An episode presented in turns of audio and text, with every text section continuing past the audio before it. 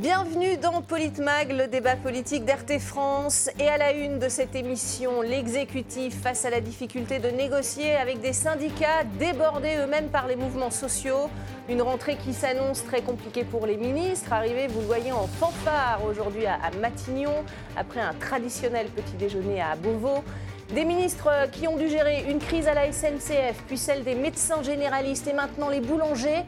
En attendant peut-être les restaurateurs, la chef du gouvernement qui est aussi en pleine négociation pour la réforme des retraites avec des syndicats visiblement unanimes pour ne pas accepter un report euh, de l'âge à 65 ans le jour où il y aura euh, des arbitrages qui seront rendus par la Première ministre, s'il y a un report de l'âge légal de départ en retraite qui est annoncé à 65 ou 64 ans, la CFDT fera ce que nous disons depuis le début. C'est-à-dire nous opposerons à cette réforme, notamment en nous mobilisant, en appelant les salariés à se mobiliser. Bien sûr que la mobilisation sera importante. Regardez, aujourd'hui, les sondages disent qu'une majorité de Français sont contre un recul de l'âge de départ. Donc, euh, si on veut parler de réforme des retraites, bah, il n'y a pas de recul de l'âge de départ. S'il y a recul de l'âge de départ, il y a mobilisation. La Première ministre, elle est un peu en situation de quelqu'un qui vous vend une voiture sans moteur. Quand vous lui faites remarquer qu'il n'y a pas de moteur dans la voiture, elle vous dit oui, mais j'ai mis les sièges en cuir. Quoi. Et moi, je viens dire à la Première ministre, les salariés, ils sont fatigués. En fait, ils en ont marre de toujours être mis à contribution.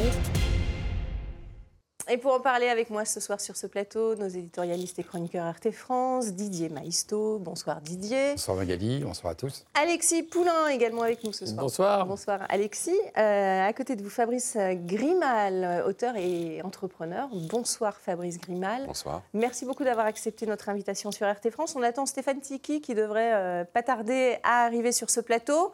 On a donc euh, vu les syndicats, hein, ce qu'ils ont dit après avoir été reçus par euh, Elisabeth Borne. C'est non pour un report de l'âge euh, légal de la retraite à 65 ans. Didier Maïsto, on va voir le poids qu'ont encore les syndicats, hein, mais est-ce que vous, vous, croyez à ce discours de fermeté des syndicats? Les syndicats ont complètement disparu de la scène sociale française depuis pas mal d'années. Il y avait une occasion rêvée, je dirais, avec les Gilets jaunes, d'enfoncer le clou puisqu'il y avait euh, une révolte euh, transversale hein, qui allait bien au-delà des, idées politiques, des partis politiques. Et euh, les syndicats, au début, ont fait la fine bouche, même plus que ça. On dit, oh, c'est l'extrême droite, les gilets jaunes, quelle horreur. Et puis ensuite, au, gré des actes, il y a eu de temps en temps quelques syndicats, mais c'était très faible. en réalité, il y a des, des, syndicats catégoriels qui se mobilisent dans des secteurs euh, qui sont souvent protégés d'ailleurs, mhm. euh, mais euh, ils ont quand même largement perdu la main. Le taux de syndicalisation en France est très faible, hein, mhm. entre 7 et 8% selon la façon dont on compte. c'est souvent un marché de dupes, notamment on vient de voir la mhm. CFDT. Bon, la CFDT négocie souvent le poids des chaînes et la grosseur des maillons. Euh, tout ça est cousu de fil blanc. Et on voit déjà dans leurs éléments de langage, là, il a un peu changé de ton, euh, Laurent Berger, parce qu'il voit que, évidemment, et les deux tiers des Français sont opposés à cette euh, réforme. Donc, il dit qu'il rappelle ça depuis le début, comme on l'a dit depuis le début, oui, et tout. Sur le bon, en tout cas. Nous verrons bien. je pense que le deuxième scénario possible est déjà, est déjà, écrit, en fait. Hein. Mhm. Ça sera les minima en termes, les minima en termes de retraite euh, et la pénibilité. Mm. Et dès lors que ce bloc euh, ne sera pas touché, ils l'ont dit hier, les différents mm. syndicats, si le bloc central, on n'est pas d'accord, mais qu'il ne touche pas ce bloc, Bon, on verra, on peut discuter. Aujourd'hui, si vous voulez. ans, ça passe pas non plus après. Mais non, mais aujourd'hui, on est dans un schéma où personne ne peut céder. Mm personne ne peut céder parce que tout le monde va perdre euh, la face et tout le monde joue sa survie. Mm. Elisabeth Borne à la tête euh, du gouvernement, mm. Emmanuel Macron qui n'a rien dans sa besace de réformateur, il a quand même écrit un livre, Révolution, et puis il veut être au moins le président qui aura fait la réforme des retraites dont on parle depuis euh, Juppé, et les syndicats qui, qui essaient de se refaire une virginité de combat, je dirais. Donc euh, cette histoire est très compliquée et des Français qui sont complètement opposés et qui mettent les syndicats, on le voit bien sur les pages Facebook, euh, effectivement, euh, qui mettent les syndicats un peu à la porte, qui verrouillent ça, tout. on va en parler dans le détail. Voilà. hein, parce qu'il y a c'est assez intéressant à observer. Sociologiquement, c'est intéressant. ce Absolument, il y a peut-être un changement de, de combat, en tout cas de façon de combattre pour avoir gain de cause. Fabrice Grimal, vous comptez sur les syndicats pour porter ces revendications des Français de, de ne pas reporter l'âge à 65 ans, par exemple? Pas vraiment, euh, comme la plupart des Français d'ailleurs. Mm. Et euh, voir des syndicats s'élever contre la réforme des retraites, ça me rappelle euh, quand j'avais 15 ans, 1995. Grand blocage, Oui, Paris a été bloqué pendant euh, trois mois. Et c'était le dernier coup d'éclat véritablement d'envergure nationale des syndicats. Mm. Est-ce que ça peut se reproduire aujourd'hui, ça? On ne le sent pas vraiment. Euh, moi, je pencherais plutôt sur euh, quelque chose qui se passerait dans la rue, mais qui serait beaucoup plus spontané et beaucoup plus du registre des Gilets jaunes que d'un d'un renouveau euh, des syndicats. On se demande s'ils ont perdu la main, s'ils ont perdu pied. Mais en fait, il y a un- il y a quand même un schéma plus global, un contexte dans lequel tous les corps intermédiaires de ce pays ont perdu pied, qu'il s'agisse des syndicats, qu'il s'agisse des députés qui se font passer dessus avec le 49-3, et c'est sûrement ce qui va se passer d'ailleurs avec cette réforme Bien des sûr. retraites, l'opposition qui se ridiculise, et l'ensemble des corps constitués qui sont... Et, et les, et le peuple, évidemment, qui s'est vu rejeter un référendum, le dernier c'était en 2005, et qui ne demande presque plus rien, voire plus rien du tout depuis. Donc les syndicats font partie de cette euh, dépossession démocratique générale euh, en France aujourd'hui. On a vu, c'était le premier Conseil des ministres euh, de l'année hein, aujourd'hui, présidé par, euh, Emmanuel Macron, le chef de l'État qui a conseillé à, ses ministres euh, ce matin, je cite, vous allez voir cette phrase, il ne faut pas céder aux professionnels du malheur et à la conjuration des esprits tristes. Alors là, ça demande un, décryptage, euh, Alexis Poulain. Vous l'avez pris comment cette phrase? Elle est à, l'adresse de qui d'ailleurs? À l'adresse de tous ceux qui ne sont pas macronistes et qui pensent que ce président n'est pas le meilleur que la France ait jamais connu. On a l'habitude, hein, euh, je crois que j'ai mon, j'ai mon diplôme de, de- de Macron, Macron Charabia. Euh, clairement, c'est quoi? Vous n'êtes pas d'accord avec moi? Bah, C'est quoi ce bordel? Donc euh, ça s'appelle la conjuration des, des quoi? Des esprits tristes. Les esprits Euh, tristes. oui. non, on a le sourire, non Euh, le progressisme, c'est pas, enfin, le progrès, c'est pas bosser jusqu'à 65 ans quand on n'a jamais fait autant de gains de productivité, quand il n'y a jamais autant d'argent. Euh, on partage la richesse et puis on partage le temps de travail aussi si on veut lutter contre le chômage de masse. Tout ce que fait Emmanuel Macron, c'est une politique à retardement, du thatchérisme, euh, la troisième voie de Tony Blair, un peu de loi Hartz allemande hein, qui ont cassé euh, l'assurance chômage allemande. Ça, c'était au début des années 2000. Ça arrive en France en 2022, c'est anachronique puisque on vit un monde en plein bouleversement, une inflation énorme, une année de récession 2023, euh, et puis une grande démission. Des gens qui en ont marre finalement de travailler alors qu'ils n'ont plus de sens à leur travail, qui ne savent pas où ils vont. Et là, on leur Et demande de de travailler jusqu'à correcte à leur 65 travail ans. aussi. Donc il n'y a rien qui va en réalité. Mais le déni, qui finalement symbolise hein, le macronisme, euh, les pousse un peu comme une secte hein, qui ira jusqu'au bout de sa logique, enfermée dans une vision du monde totalement faussée euh, et tellement idéologique. C'est-à-dire qu'on n'a jamais eu un gouvernement aussi idéologique. hein. Euh, personne, aucun président, euh, face à, à- à- à ce qu'on vit actuellement, ne s'enferrerait dans une idiotie de réforme qui n'a rien à voir avec le temps. Eh bien, à contre-temps, contre tous, avec l'aide des médias euh, qui euh, feront sa cour et, et qui chanteront ses gloires, avec l'aide aussi euh, ben, d'une certaine police, puisqu'on voit que Gérald Darmanin a commandé des grenades lacrymogènes, euh, des nouveaux blindés, euh, des compagnies de CRS qui sont mobilisables et, et envoyables en 24 heures partout sur le territoire. On sent qu'il y a une volonté d'en découdre avec le peuple français, de faire du mal, Euh, avec toujours ce discours, c'est pour votre bien.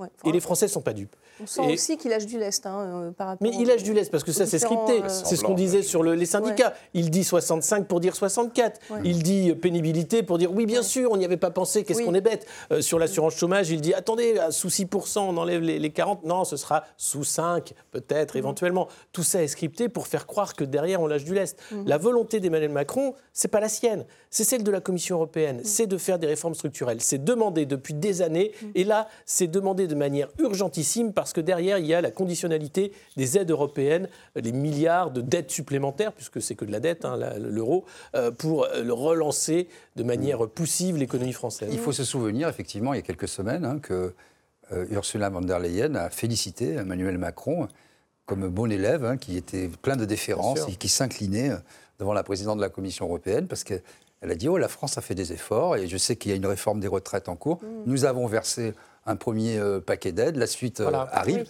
C'était au grand jour euh, étalé. Non, hein. mais, Et c'est. ça pourrait être le travail des syndicats dont on parle ce soir, d'avertir les Français là-dessus, de leur Bien raconter sûr. ce qui se passe à Bruxelles. Pourquoi, pourquoi, pourquoi faut-il une, une telle réforme maintenant Ouais, beaucoup dépendent de la Confédération européenne des syndicats. Voilà.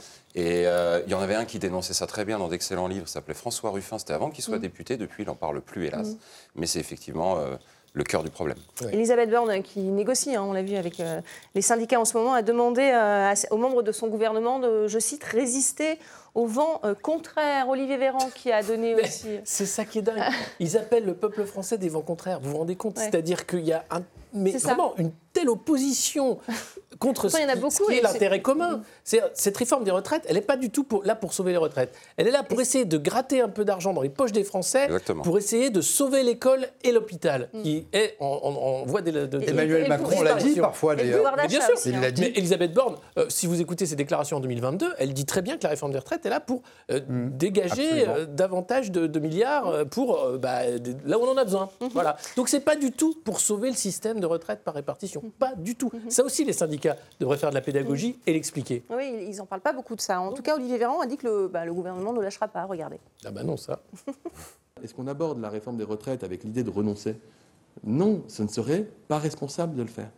C'est une réforme que nous faisons parce qu'elle est nécessaire pour ne pas augmenter les impôts des Français, pour ne pas baisser les pensions des retraités et pour permettre à vos générations, à vos jeunes- aux générations de vos enfants et pourquoi pas de vos petits-enfants d'être sûrs de bénéficier d'une retraite lorsque l'heure de prendre leur retraite sera venue.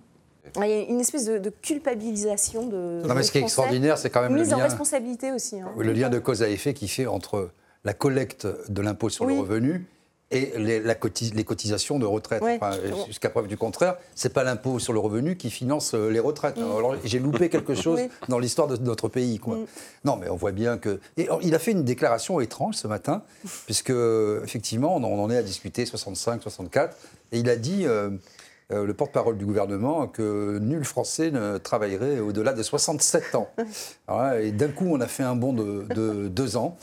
Euh, donc voilà, en fait, l'objectif, je pense, de ce gouvernement, mais aussi de celui qu'on nous présente comme le successeur tout désigné, Édouard Philippe, c'est de faire une première salve euh, cette année 64 ou 65, et puis euh, à terme, parce qu'ils pensent qu'ils ont le pouvoir et qu'ils ne vont pas le lâcher, d'arriver à 67 ans. Et c'est sign- significatif d'ailleurs de tous les gens qui échappent au travail. Tous ces gens n'ont jamais euh, travaillé. euh, Ouais. Euh, Monsieur Véran, un petit peu, euh, quand il était interne, il a fait grève d'ailleurs. faisait grève. Euh, il faisait grève quand il travaillait. C'est vrai. Euh, et donc, euh, voilà, ce sont des gens qui vous donnent des leçons de travail en échappant au travail. Je trouve ça formidable.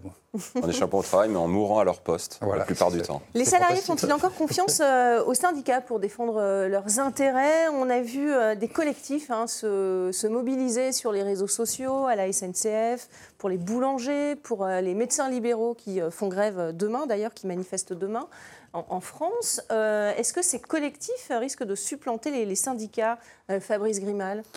Les syndicats restent pour le moment quand même des grosses structures implantées avec des grosses subventions Mais le euh, gouvernement a étatiques. besoin des syndicats. Il a besoin d'un de ce qu'il appelle le dialogue social. Il a besoin Ouais. de quelqu'un en face pour renvoyer la balle Voilà. et euh, que cette pantomime ait lieu. Comme disait Alexis, voilà, on, Il a besoin de scripté. trois syndicats représentatifs qui eux-mêmes représentent. L'ensemble des syndicats, c'est 8%. Ouais. Un syndicat représentatif, ça peut être 0,8%. Donc s'il a ces trois syndicats dits représentatifs Ouais. au, au nom de la loi, hein, au regard de la loi, l'accord Mhm. est réputé viable et, la- et le, le dialogue social a pu se dérouler Exactement. dans Enfin, en tout cas, il y a l'émergence en- de ces collectifs qui est Oui, parce que intéressant. les syndicats ont quasiment disparu du privé, on l'a dit, ils sont toujours présents dans le secteur public et encore de plus en plus euh, décrédibilisés, surtout que là, la réforme des retraites inclut la fin totale de tous les régimes spéciaux. Donc après, qu'est-ce qu'ils auront d'autre à négocier euh, on- on- Pas la police. Alors oui, parce qu'on a besoin d'eux et qui viennent de se faire livrer 10 Étonnant, hein. millions de nouvelles, de nouvelles Non, mais ça grenades. aussi, c'est quand même extraordinaire. Pas la police. La Ouais, police qui n'avait pas besoin de mettre les masques, qui n'a pas besoin d'être D'être vacciné, vacciné. qui n'a pas be- qui échappe à, Euh, qui à va la faire retraite. Non, qui n'échappe pas forcément. Enfin, c'est pas, c'est pas encore. euh, on, va attendre le 10. Hein, Ce sera pour la réforme d'après. A je priori- un billet. Gérald Darmanin a dit aussi, que, Pas je la dis, police. Pas la police. Gérald Darmanin a dit que oui. On, on verra si c'est vrai. Après, il y a, y un pas. mouvement de fond, c'est dans un pays qui se désindustrialise, où il y a de moins Ouais. en moins d'usines, de moins en moins d'ouvriers. C'est vrai que c'est dur pour les syndicats de recruter, sachant Mm. qu'il n'y a jamais eu dans ce pays de culture syndicale chez les cadres. Euh, et qu'il y en a évidemment de, de moins en moins encore, et Mm. que les syndicats ont une réputation exécrable dans, dans beaucoup, beaucoup, beaucoup ça. de Pourquoi, secteurs du pourquoi cette privé. réputation exécrable? Pourquoi? Parce qu'ils ne défendent que leurs bah, intérêts, c'est ce D'abord parce qu'ils sont corrompus. Parce qu'il y a eu un rapport hein, qui a été fait il y a quelques années à, à l'Assemblée nationale qui expliquait toutes les subventions. Il a été publié une journée, plus jamais, je me souviens plus de l'auteur de ce rapport, euh, ça va me revenir, un député, ça avait fait un scandale et ce rapport a disparu. Il a été complètement étouffé. Complètement Dedans, on- étouffé. On, y apprenait des choses affolantes. Il se finance avec des, des magazines que personne ne lit, mais où la page Oui. de pub est vendue 200 000 euros à Vinci ou à Vivendi. Euh, il touche il y avait évidemment des subventions d'État. Et à chaque fois que c'est un petit peu tendu, par exemple dans les douanes, euh, dans la SNCM, et ben évidemment, tout de suite, ça se retrouve lié à la mafia, à des trafics divers et variés. Tout. Comment Voilà. est-ce qu'on veut, dans ces conditions-là, représenter les salariés? Il faut toujours faire une différence, évidemment, entre euh, le syndicaliste dans son entreprise, proche de, ses- de l'organisation ses en soi, collègues, hein. et la centrale nationale Voilà. qui, elle, prend des décisions et fait refaire le bureau de Thierry Lepan pour un montant qui aurait pu Mais ça, sauver c'est une très fédération. important. Quand je parlais effectivement oui. de, de corruption, c'est la corruption à la tête des, des syndicats, parce que vous savez, il y a une espèce de, pari- de paritarisme, hein, comme on dit aujourd'hui, voilà, enfin, depuis quelques années. En fait, ce sont devenus des people, ces gens-là, qui sont en, en raccord avec le système médiatique dominant et les hommes euh, politiques, et qui sont invités tous les jours, y compris dans des émissions euh, humoristiques. Et puis, vous avez la base, on l'a- bien vu d'ailleurs, euh, quand il y avait euh, la réforme des retraites que le Covid euh, a tué, euh, dans la rue, il y avait notamment la CGT, FO, Sud, etc. Euh, moi, j'ai beaucoup parlé avec des gens de la CGT qui étaient vent debout contre, contre M. Martinez, euh, mais qui ont des combats locaux très forts, très puissants. euh, qui, là, pour le coup, les gens se connaissent, défendent le- les salariés. Donc, il y a un- vraiment un monde entre le, le- le- le- le corps central euh, qui, qui s'est pipolisé hein, et qui s'est, qui s'est fait acheter. hein. Mais pas vieux, c'est pas, c'est pas nouveau. Hein. Monsieur Blondel, qui avait un train de vie à, Ouais, à c'est- 20 000 euros avec ses gros cigares à, à 100 euros pièce, euh, qui, était financé par la mairie de Paris, par Jacques Chirac, avec son chauffeur. Et, enfin, oui, tout Ça, ça. ça, ça, c'est un peu tassé, mais bon. Oui, ça s'est tassé, mais si vous voulez, il y a, y a, euh, ou Thierry Lepan, enfin, tout- il suffit de creuser. euh, on n'a jamais réussi à obtenir un audit des finances des, syndicats. des syndicats. Ah Oui, c'est le, les seuls organismes en France qui ont le seul droit de ne pas produire leur Voilà. Et alors après, bon, euh, à leur décharge aussi, on leur met une pression énorme. Je parle sur les, les Mm. petits, euh, ceux qui sont dans les entreprises. On- en théorie, on n'a pas le droit de, de licencier un délégué euh, Mm. Bien sûr, syndical. bien sûr. Euh, il faut en référer au ministre du Travail Oui. Mm. qui, en dernière instance, dit oui ou non. Ces dernières années, il a toujours dit oui. Donc, euh, quelle que soit la Oui, majorité, quelle que soit affaiblis d- déjà sous oui, Nicolas y Sarkozy. compris hein. sous François Hollande. Oui. À chaque fois, c'était oui, oui, virez-le, il n'y a pas de problème. Donc, ça crée des précédents et euh, dans un contexte très compliqué. Et du coup, on l'a vu, donc des collectifs se créent hein, sur les réseaux sociaux. C'est le cas du collectif national euh, ASCT, les agents du service commercial train, qui ont réussi quand même à, bloquer le, pays, en tout cas au niveau des trains euh, pendant le, week-end de Noël. Le PDG de la SNCF lui-même a fait cet aveu. Regardez, c'est une grève qu'on n'a pas vu arriver, ni nous, ni les syndicats. Le fait que ces collectifs existent, Alexis Poulain, ça les rend incontrôlables ça rend la situation potentiellement inflammable? Ça rend la situation, euh, oui, certes incontrôlable, mais surtout ça met la pression sur des syndicats qui ronronnent euh, et qui euh, sont d'accord très rapidement finalement avec un patronat là où les salariés euh, s'estiment lésés. Donc euh, le fait qu'il y ait ces mouvements euh, permet bah, de, de pousser un peu plus loin, euh, de réveiller aussi euh, une Il y a eu un revendication précédent, salariale. les Gilets jaunes, ils se sont constitués comme ça. Évidemment, De mais les Gilets jaunes, ça a été la, peur panique Oui. euh, d'Emmanuel Macron. Et il n'a tiré aucune leçon, si ce n'est le, le barricadement.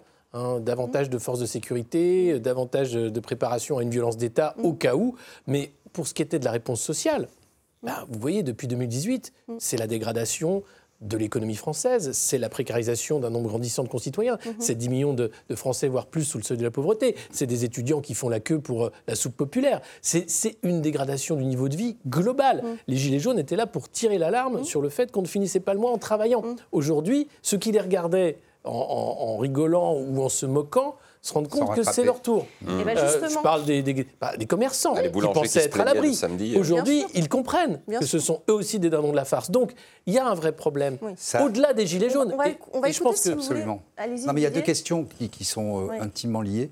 Un, le problème de la représentativité. euh, C'est ça euh, La- on vient d'en parler. Et deux, le problème d'une allez, De la ça- confiance aussi. Oui, puis de la, la confiance qui est liée à la corruption. C'est-à-dire qu'en Ouais. fait, Et pas de politisation surtout. non mais Emmanuel Macron a arrosé, arrosé tout le monde, Mm. Euh, y compris euh, pendant le confinement, les aides, le quoi qu'il en coûte et tout. Donc, si vous voulez, sur le court terme, évidemment, euh, les gens sont à l'agonie, prennent l'argent, et après, vous êtes complètement... quand vous mettez le doigt dans le pot de, dans le pot de confiture, c'est fini. Et donc, les syndicats, là, n'ont pas joué leur rôle d'oppo- d'opposants, y compris les syndicats patronaux, quand euh, il y a eu le confinement sur les restaurants où on a vécu enfin, des, des trucs hallucinants, où il fallait suivre, euh, mettre du plexiglas partout, suivre euh, des flèches, comme si... euh, Non, mais ça, ça les a occupés. Mais ça les a- Vous voyez, donc là, ils, ils n'ont pas joué leur, leur rôle, et maintenant, quand euh, ils vont demander quelque chose, ils disent, mais attendez, on vous a donné, euh, vous avez déjà eu gain de cause, donc tu vas un peu... les soignants Ouais. suspendus. Les soignants, Ouais, ils n'ont rien fait Ils pour n'ont les rien soignants fait. suspendus. Ils n'ont rien dit. On n'a pas Et entendu pour les euh, les restaurateurs, c'était là encore un collectif qui s'appelait Restons ouverts Oui. et qui n'a jamais poussé qui que ce soit à rester Voilà. ouvert. Oui, voilà, c'était grotesque. Les restaurateurs qui seront, je le rappelle, reçus à, à Bercy demain euh, par rapport à, à- à Bah, leur pouvoir d'achat et à la hausse des factures. Tout le monde y va, et puis Ouais. Le Maire prenait des chèques qui sont notre argent en réalité. Le temps, je ne sais pas combien de temps ça va durer. Euh, là, j'ai l'impression quand même que on débute l'année avec une stratégie qui ne va pas aller très loin. Bah, on débute Euh, l'année, on débute l'année avec pas mal de mouvements sociaux euh, qui s'annoncent. Euh, le 5 janvier, c'est-à-dire demain, manifestation des, des médecins libéraux. Le 7 janvier, manifestation euh, des Gilets jaunes, on le voit à l'antenne. Euh, Bon, il y a le, le 10 janvier, la, la présentation de la réforme des retraites.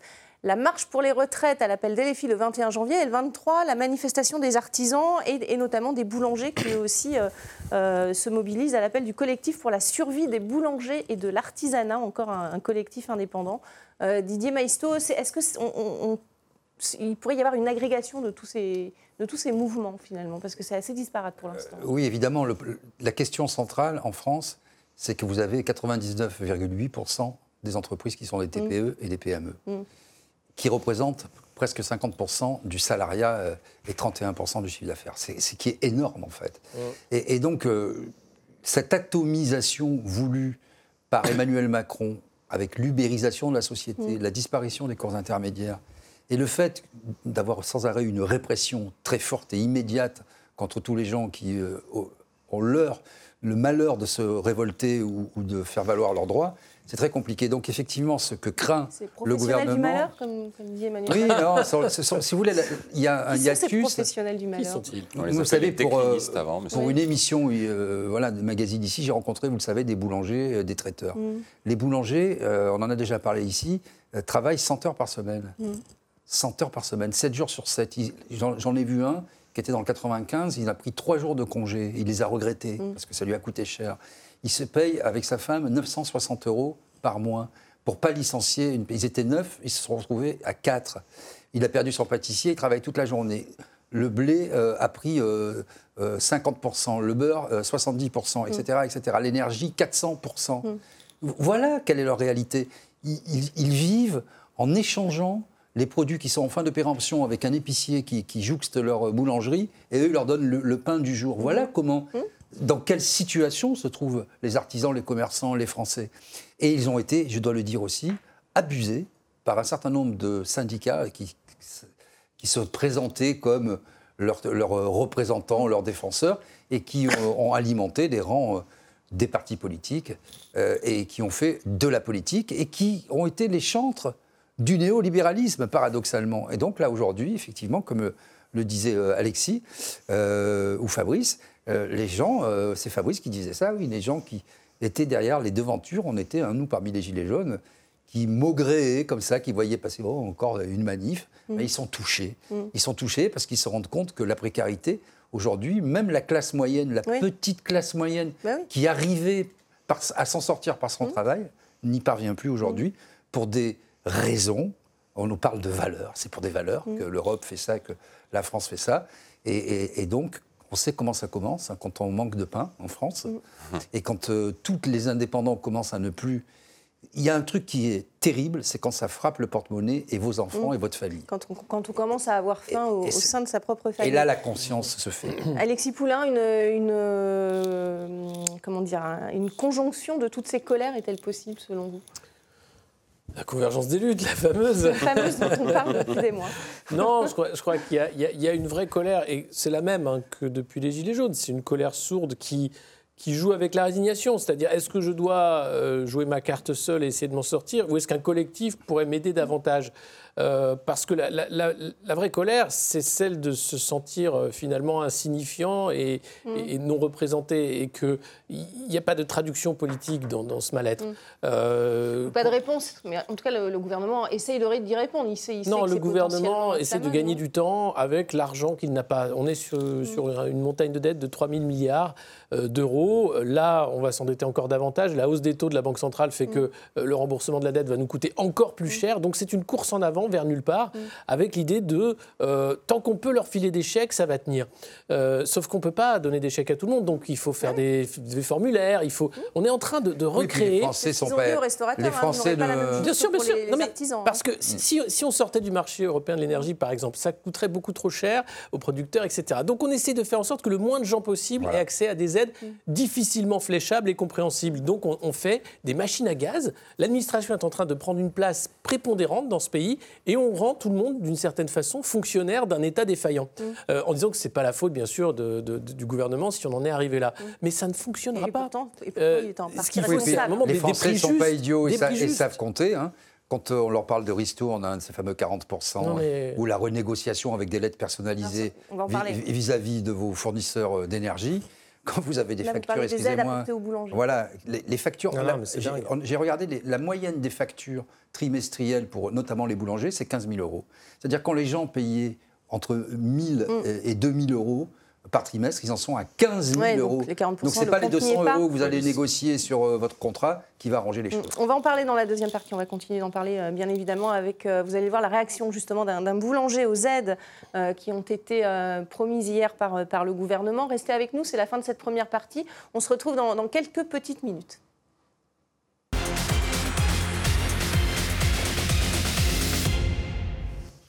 Et voilà, deuxième partie de, Politmag. Merci de nous rejoindre. Merci à vous, Stéphane Tiki, d'être là sur ce plateau pour euh, cette deuxième partie de, débat sur euh, les syndicats qui manifestent en ce moment euh, avec la chef du gouvernement pour la, réforme des retraites. Les syndicats sont-ils décrédibilisés par les collectifs en ce moment qui défendent leurs intérêts, à l'instar des boulangers qui vont manifester euh, le 23 janvier prochain Ils ont maintenu en tout cas euh, euh, leur appel à manifester malgré les aides qui ont été annoncées hier par le, gouvernement. Donc regardez ce, boulanger, il réagit justement aux annonces d'aides faites hier par Bruno Le Maire et Elisabeth Borne. Regardez. Oui, on est rentré au patrimoine mondial de l'UNESCO, mais j'espère qu'on n'y rentre pas comme un vestige. Maintenant, euh, l'étalement des charges sociales, l'étalement des factures, d'accord, mais comme son nom l'indique, c'est qu'un étalement, c'est juste euh, repousser le problème. Et aujourd'hui, nous, on ne demande pas la charité. Une des questions que je me pose, c'est la résiliation des contrats. D'accord, ok. Euh, certains de mes confrères vont résilier leur contrat. Et vont aller où Et à quel prix? Alors, je n'ai plus. C'est comme le gars qui a un malus en assurance, quoi. Il n'a plus de contrat d'assurance, mais qui va le prendre? Voilà. Donc euh, apparemment, le compte n'y est pas. La baguette qui est entrée au patrimoine mondial de l'UNESCO, Ouais. euh, va-t-elle euh, y figurer en tant que, que vestige? Hein C'est la question qu'il se pose. On sent que le malaise n'est pas dissipé, Alexis Poulain.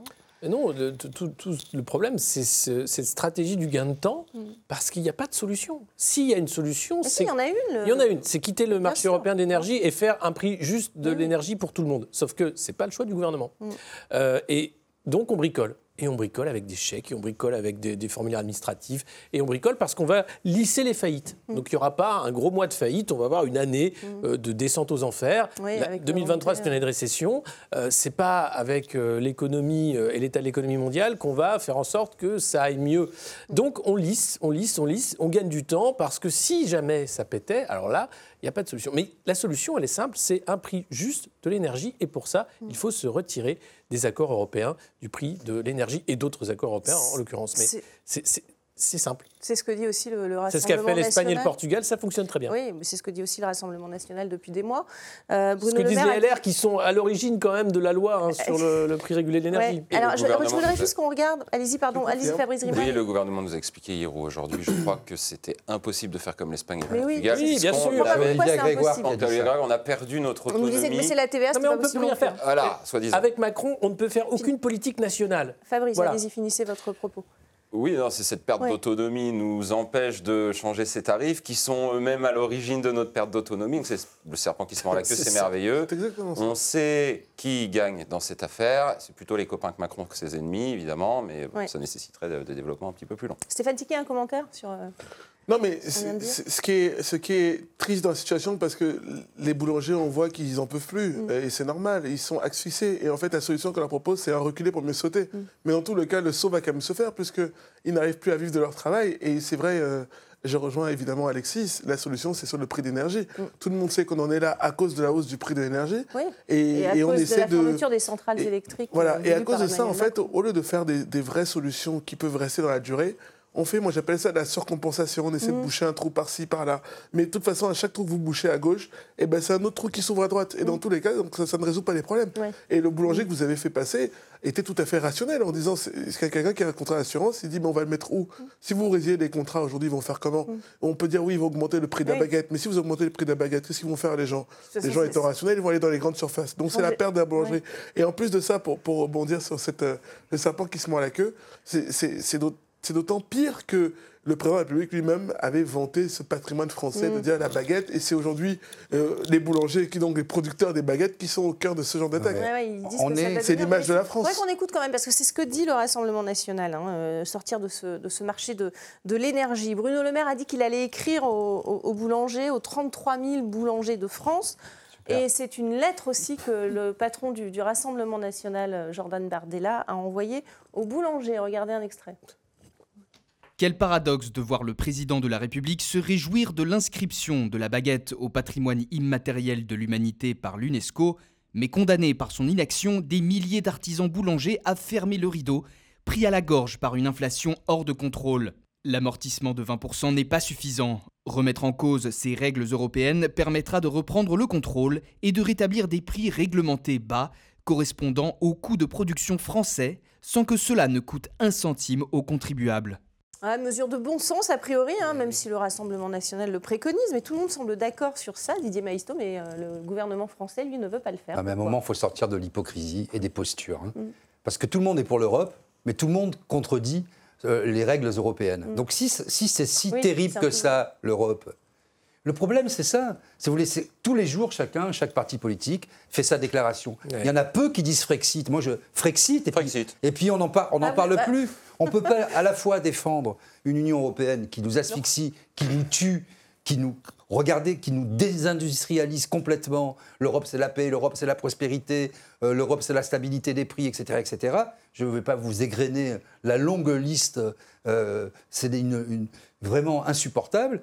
Mais Mais tout le monde, personne, c'est un plan de relance à l'échelle Personne ne veut en sortir. Et puis après, ils disent Ah ben. Moi, je suis pas d'accord je, je finis juste. Mais c'est pas être d'accord ou pas d'accord. Bah, C'est juste un on- constat. c'est- le but de Non, cette émission. Ce que je veux dire, c'est- c'est pas moi, c'est pas mon avis. Ouais, ouais. Je, je pointe du doigt une contradiction stratégique. On ne peut pas dire euh, qu'on fait partie d'une équipe si on ne partage rien de cette équipe et que chaque fois qu'elle prend en compte, euh, qu'elle fait voter un traité, qu'elle prend une décision, on n'est pas d'accord. Mm. Le problème, c'est qu'en n'étant pas d'accord, en étant dedans, nous sommes liés par des traités.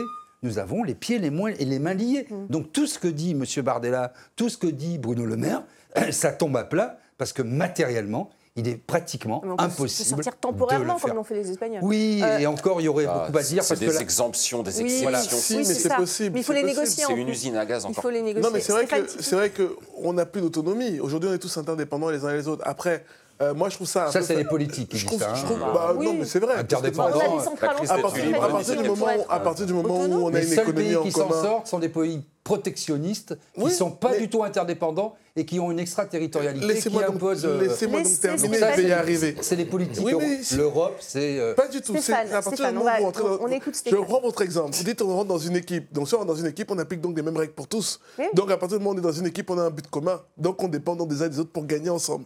C'est le concept de l'équipe. Jusque là, je rebondis sur ce que vous le avez problème, dit. une équipe. Juste, je termine. non, non, le problème, problème- Non, mais laissez-le finir. Laissez laissez-moi terminer.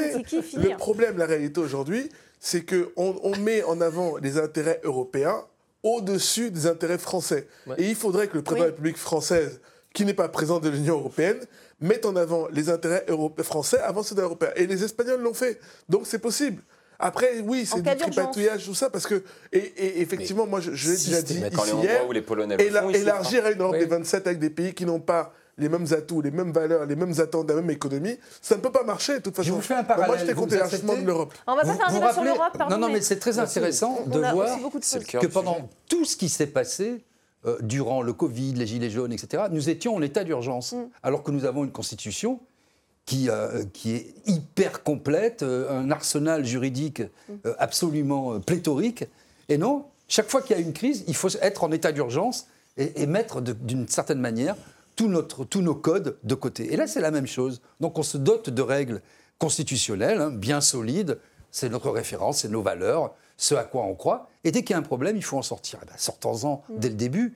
Et puis, une fois pour toutes, de façon définitive, une règle bien comprise ne peut pas souffrir chaque fois une exception. Une exception. Ouais. Sinon, c'est plus une règle. C'est vrai qu'on c'est un peu la, la- la- la- la- la- la gouvernance de l'exception, Alexis Poulain. On le voit avec les mesures qui sont apport- apportées au compte-gouttes. Mm. Euh, est-ce qu'il faut, est-ce qu'il faut, est-ce qu'on peut rester dans l'Europe avec des mesures d'exception finalement? Ben, euh, oui, c'est ce que prouvent depuis longtemps les, les politiques euh, qui succèdent euh, au gouvernement. Mais euh, la pente est, est la même. C'est la désindustrialisation, c'est la perte de puissance et de souveraineté de, de notre État-nation.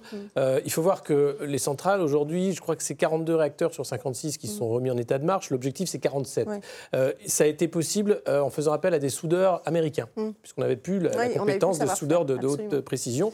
Donc, même sur une filière stratégique comme le nucléaire, où la France s'enorgueillissait d'être là encore un, un fleuron, euh, on n'a même pas entretenu ça. Mm. C'est-à-dire que ce pays s'est rendu impuissant et euh, Oui, incapable fermer, donc forcément. de choix. Non mais, et, et on a un président de la République actuelle, qui est le pire, je pense, pour le, le- le- le moment que nous vivons, qui explique que faire une politique nationale, ce serait pas bien parce que ce serait pas respecter les partenaires européens. Mm. Oui. Mais bon sang, il est président de la République française. Euh, c'est un pays en soi, Mm. avec des frontières, même s'il y a Schengen, euh, avec des lois, avec aussi justement une qualité de vie qui est en train mais de, de- de partir à, à volo. L'idée du, du système de santé, là encore, qu'est-ce que c'est que ça Euh, il y a- il y a dix ans de ça, on pensait qu'on avait encore un système de santé qui tenait la route. Mm. Aujourd'hui, on est en train de nous dire qu'il faut surtout pas aller à l'hôpital. Si vous êtes malade, restez Ouais, chez il vous. vaut mieux se- Et, prenez, se et, prémunir. et- et le pire de ça, c'est que vous pouvez même pas rester chez vous et prendre des médicaments. Il y en a Oui, plus. il y en a plus. Alors ça, on va en parler justement. Le va- champion de l'exception, c'est quand même. c'est Très quand- court, allez-y. Le champion de l'exception, c'est quand même l'Allemagne. Ouais. L'Allemagne aujourd'hui qui fait absolument euh, ce qu'elle veut sur l'énergie, euh, qui va négocier directement Oui. avec les pays du Golfe, qui va négocier en Chine Oui, et, que- et qui, a, qui a été un des moteurs de l'Europe. Euh, Aujourd'hui, vous voyez. Ouais, Donc, euh, le chancelier allemand défend les intérêts des Allemands, les Italiens défendent les intérêts des Italiens, les Espagnols et les Portugais, pareil. Nous, on défend la queue des pingouins en Patagonie. C'est une politique, hein, vous me direz, pourquoi pas? Euh, on, voit les- on voit un arbre à ses fruits et on voit le désastre aujourd'hui dont on ne cesse a- de parler. Là encore, il y a le dîner idé- idéologique, c'est-à-dire que euh, toute cette histoire sur la construction européenne, c'est un leurre. Et on en a la preuve aujourd'hui avec le prix du marché de l'énergie, avec euh, cette réforme des retraites non voulue par les Français, imposée par Bruxelles, avec euh, le, le moins-disant social euh, permanent. Et, et pourtant, c'est toujours le même discours. Attention, non, les nations, c'est la guerre, attention, c'est Oui. terrible. Mais enfin, c'est- lamentable de voir ça. Et dès que vous êtes une nation européenne et vous voulez être un peu indépendante, on parlait de la Pologne, la Hongrie également, Bruxelles sévit. Et immédiatement, vous n'avez plus le droit à, à rien, l'argent magique, etc. Mmh, c'est Et un, ça. des, un des gros problèmes du Frexit aujourd'hui, c'est l'euro. Euh, c'est qu'on n'a pas préparé une sortie de l'euro. Oui. Aucun gouvernement n'a Oui, préparé non, une sortie de eu l'euro. L'exemple de la Grande-Bretagne, mais ils avaient leur propre monnaie. Exactement. On va passer à Politmag L'actu tout de suite, ce qui a retenu notre attention dans le reste de l'actualité aujourd'hui.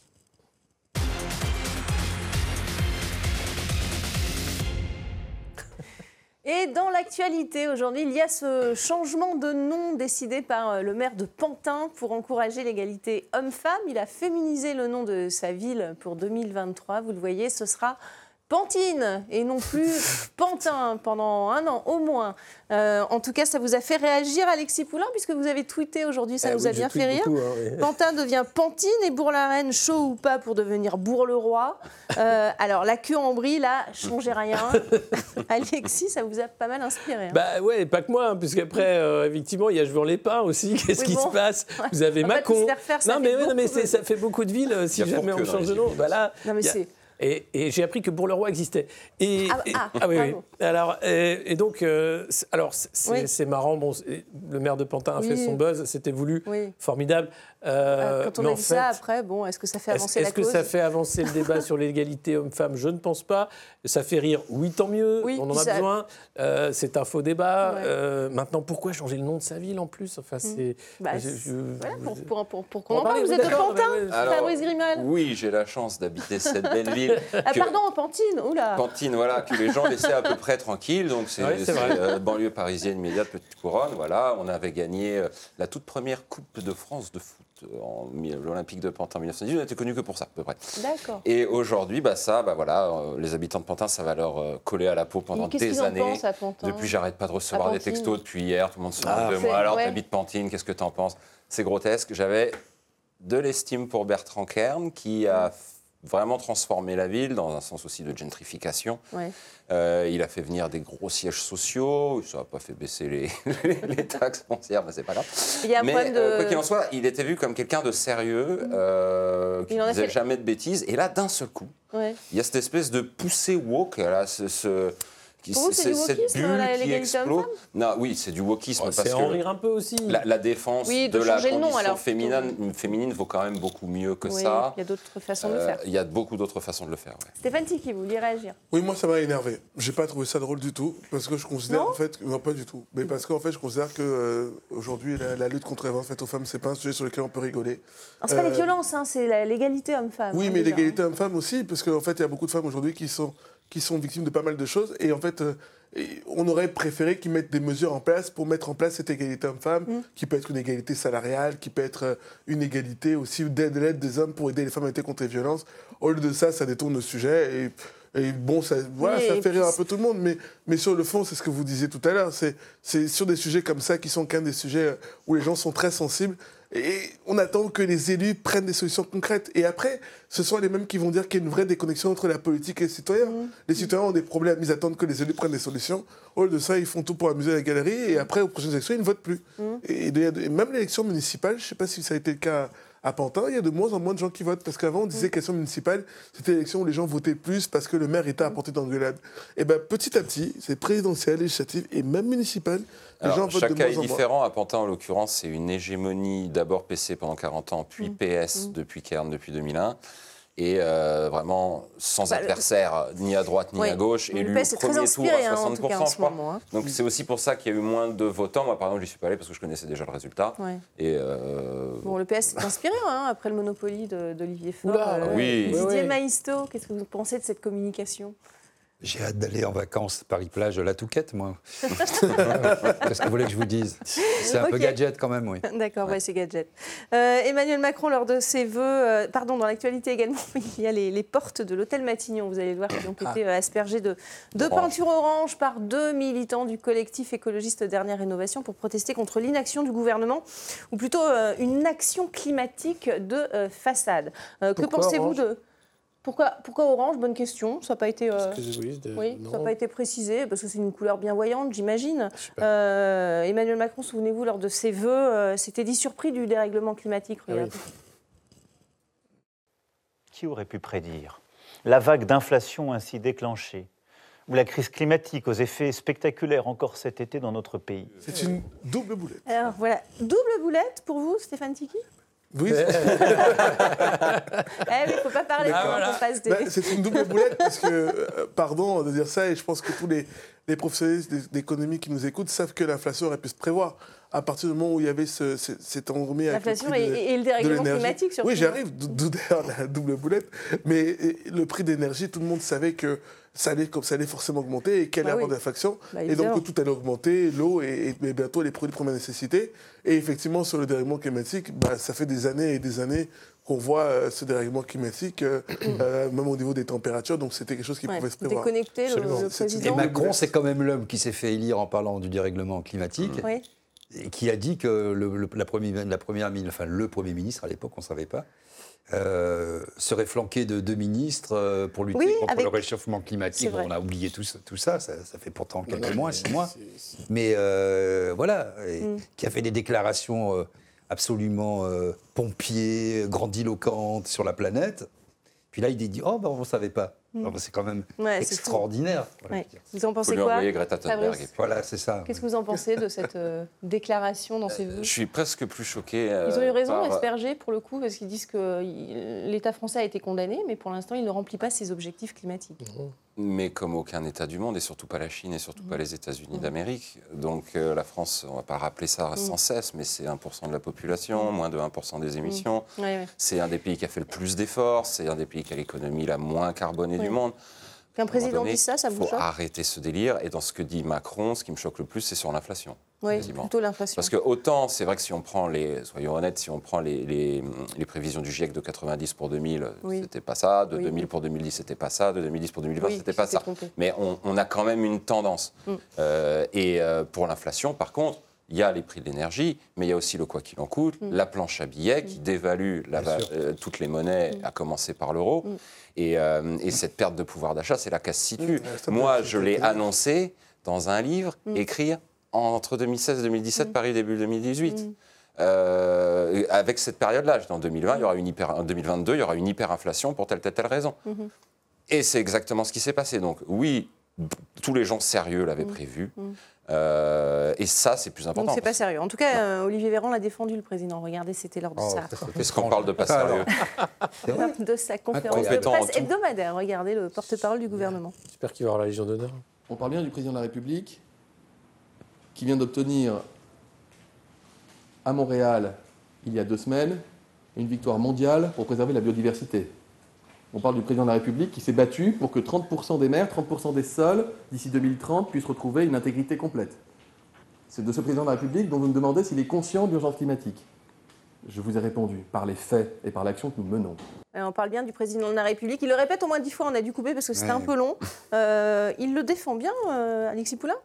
Ah Oui, c'est son boulot, hein, mais euh, le climat, je veux dire, c'est tout ce qui reste aux politiques quand il ne sait plus quoi faire avec Et son et l'Europe. action. Et l'Europe, mais un peu moins. Le climat, c'est vraiment Et la le- guerre, le pardon. degré zéro. Oui, alors la guerre, c'est autre chose. mais le climat, c'est le degré zéro de la politique. Tout le Ouais. monde est d'accord, c'est fantastique. Oui, bah oui, Derrière, c'est les cabinets de euh, conseil qui déroulent les plans carbone et, et en veux-tu, en voilà. Euh, c'est de la bien-pensance à gogo. Mm. Euh, Macron qui fait des vidéos sur YouTube pour dire posez-moi vos questions sur le climat, j'ai une réponse à tout.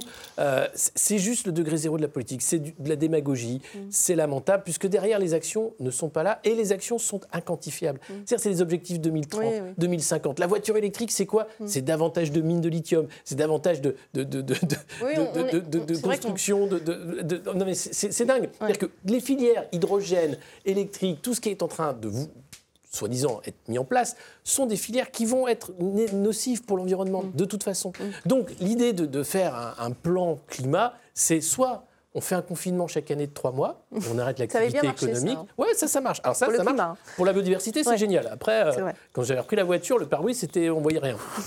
Mais euh, la réalité, elle est là. Soit on, on baisse la production et on arrête d'être dans le- Ouais. la croissance perpétuelle, euh, la croissance du PIB, Mm. la croissance, euh, voilà. Soit on, arrête de faire chier les gens avec, pardon, Pardon. avec le passe carbone. Quoi. A- Didier, on passe à a- autre chose après. Quelque chose qui m'a beaucoup amusé cette semaine, on parlait, je crois que c'était hier, de la Norvège. De la vient, Croatie. euh, et de la Norvège aussi, Oui, euh, oui. Sur euh, les voitures électriques et Oui. les voitures à hydrogène. Bon, ils sont presque à 100% du parc. En, tout ça en, en deux ans. Et surtout en un an, parce qu'ils ont mis une TVA, euh, ils ont enlevé la TVA qui était à 25%. Donc voilà. Mm. Sauf que ce qu'on ne dit pas, c'est que la Norvège a une manne de, de, de 1200 milliards d'euros qui provient d'où? Du pétrole. Le pétrole. Bien sûr. Parce que c'est ressources. souverains. Alors, c'est c'est 300 000 emplois, le pétrole, euh, dans un petit pays euh, Ouais. Ah non, euh, comme la Norvège. c'est ça. Donc, vous voyez, C'est une toujours- année sabbatique pour chaque étudiant. Voilà, donc on est toujours dans, ce- dans cette ambivalence. Qu'est-ce qu'on présente Euh, Nos voyages en première, bien sûr, et jamais euh, la soute. Donc voilà, c'est évidemment c'est c'est le, c'est le degré zéro de la politique. Tout le monde est d'accord. Oui, oui. Allez, on va parler au, au dernier thème et qui est très sérieux cette fois dans l'actualité. On a appris aujourd'hui que les, les 40 tirailleurs sénégalais toujours en vie en France et qui ont combattu d'ailleurs aux côtés de la France pendant la, la Seconde Guerre mondiale vont pouvoir finir paisiblement chez eux en famille au Sénégal leur retraite euh, tout en continuant à, à toucher leur pension. Auparavant, ils devaient rester au moins six mois en France pour toucher leur, leur minimum vieillesse. Stéphane Tiki, vous avez euh, entendu parler de cette actualité ce matin? Oui, j'ai entendu parler de Et cette que actualité et de même de cette polémique que j'ai trouvée totalement ridicule. Ouais. Pour, pour être cash, euh, dire que les Français s'intéressent plus Non, alors pas, on n'est pas sur la polémique là, on est vraiment sur les, les tirailleurs. D'accord, euh, mais même sur, les, même sur les tirailleurs, moi je voudrais juste rendre hommage à ces hommes et ces femmes. Euh, il se trouve d'ailleurs que mon grand-père en a fait partie, Voilà. euh, de gens qui sont allés se battre pour la France euh, en 14-18 et 39-45. euh, et c'est qui ont réussi à créer ce lien d'ailleurs entre la, la France et l'Afrique, qui puissent rentrer aujourd'hui dans leur pays d'origine et vivre avec cette pension, c'est décent. Ça fait des années qu'ils l'attendaient. Mais oui, des années. Si ce ont- film a pu permettre au moins de pas mettre en film, lumière. c'est 80 et ça, ça fait longtemps que c'est dans Oui, le mais film. le, hein. le fait que le film est dans- soit dans Oui, l'actualité sort- il sort le même a jour. remis de la lumière sur ces sujets-là que tout le monde avait un petit peu enterré. Donc moi, je pense que c'est il mérite, euh, il au pluriel, tous ces tirailleurs. Et il n'y a pas que des Sénégalais. Il y a aussi c'est une, Marocains. injustice réparée. C'est une injustice réparée et ça faisait longtemps qu'ils attendaient ça. Donc euh, ils le méritent. Ils se sont battus pour la France. Ils ont donné leur vie. Beaucoup sont déjà décédés. Au moins ceux qui restent en vie pourront euh, Mm. profiter de, de ces moments. Fabrice votre, votre sentiment c'était, Il était temps, quand, si je puis dire. ouais, quand on parle d'anciens Ouais. combattants, la phrase préférée, c'est il était temps, c'est toujours quand il en Ah oui, reste c'est- 40, 100, Oui, c'est ça, 150. il en reste 40, ils ont 90 ans. On fait un acte symbolique, euh, histoire de dire, voilà, Ouais. ils partiront avec ça et on conservera un tant soit peu de dignité. Mm. Euh, après, je ne sais pas si dans les faits, il y avait tant de contrôle que ça pour savoir si c'était six mois et un jour, euh, six mois moins un jour. Je pense que c'est. Bah, c'était en tout cas la règle, hein, et, et du coup certains ne- observaient cette règle pour pouvoir. Oui, parce que s'ils euh, partaient, oui, on oui. leur, Ouais. ils ne recevaient plus la pension. hein. Oui, il fallait justifier, j'imagine. Bah, C'est-à-dire quand même Non, parce que c'est l'inverse des exilés fiscaux qui doivent être, en Suisse c'est ça. 6 mois plus un jour. Ah. Et on sait que les exilés fiscaux s'arrangent pour être 9 mois, 10 mois, 11 mois en France. Il y a toujours moyen Non, de mais ces vieux monsieur qui ont servi la France. Qui ont effectivement euh, plus de 90 ans, le plus jeune à 91 ans. Mm. Il en reste 40. Oui. Ils vivaient 6 mois par an, c'était la loi. Mais où? Dans des foyers. La précarité. Dans des foyers. Alors que leur famille était. Alors que Ouais, familles, non, leurs femmes, leurs enfants, leurs petits-enfants sont restés au pays. Mm. Ils vivaient dans des foyers euh, avec pour 6 mois par an pour toucher 900 euros. Mm. 900 euros. Vous voyez l'indignité quand même. Mais, mais ça, c'est typique de la France. hein. Euh, on l'a fait aussi euh, avec d'autres euh, populations, hein, euh, euh, notamment dans le sud de, de la France. hein. Tous les gens euh, d'Algérie qui se sont euh, battus pour euh, la France, on les a parqués comme, Mm. Comme des bêtes, les harkis. Euh, moi, c'est pas le côté euh, que je préfère euh, de la France. C'est bien que cette injustice euh, soit réparée. Il y a eu la guerre de 14-18, très difficile, la guerre de 39-45, mais aussi l'Indochine, mais aussi l'Algérie, euh, l'Espagne. Et j'ai j'ai écouté euh, des témoignages de, de- de ces gens-là qui ont la France qui s'exprime remarquablement bien, Mm. dans un français impeccable, et qui ont encore la France au cœur. Malgré tout. Chapeau. Alexis, un mot sur, euh, Bah, sur euh, cette injustice réparée, enfin? Oui, une injustice réparée pour combien d'autres oubliés? C'est-à-dire, euh, imaginez le temps qu'il a fallu pour euh, arrêter cette folie et dire simplement, ben, c'est normal que la France euh, soit reconnaissante. Euh, donc c'est c'est un peu euh, angoissant de se dire que notre pays est aussi peu reconnaissant, euh, qu'il met tant de temps à réparer, à faire justice. Euh, sur les autres dossiers, c'est pas très encourageant en réalité. Euh, alors Bah tant oui, mieux. C'est euh, même pas ne, ne pas ne pas essayer de se mettre à la place de ces personnes et de voir comment non, elles vivent. c'est euh, proprement leur scandaleux, c'est-à-dire loin ça n'a aucun sens. Oui. C'est une loi indigne. Euh, et, et une loi indigne qui met autant de temps à être, à être euh, Mm. rectifiée, Mm. combien de lois indignes vont, Mm. vont mettre du temps à être rectifiées? Et là, je, je pense que ça n'a rien à voir, mais je pense aux soignants suspendus, par exemple. Là encore, c'est une indignité qui perdure et qui n'a aucune raison d'être. Ce sera le mot de la fin. Merci à tous en tout cas. Merci euh, d'être venus débattre sur ce plateau de Politmag. Merci à vous pour votre fidélité et restez avec nous sur notre antenne. Thank you.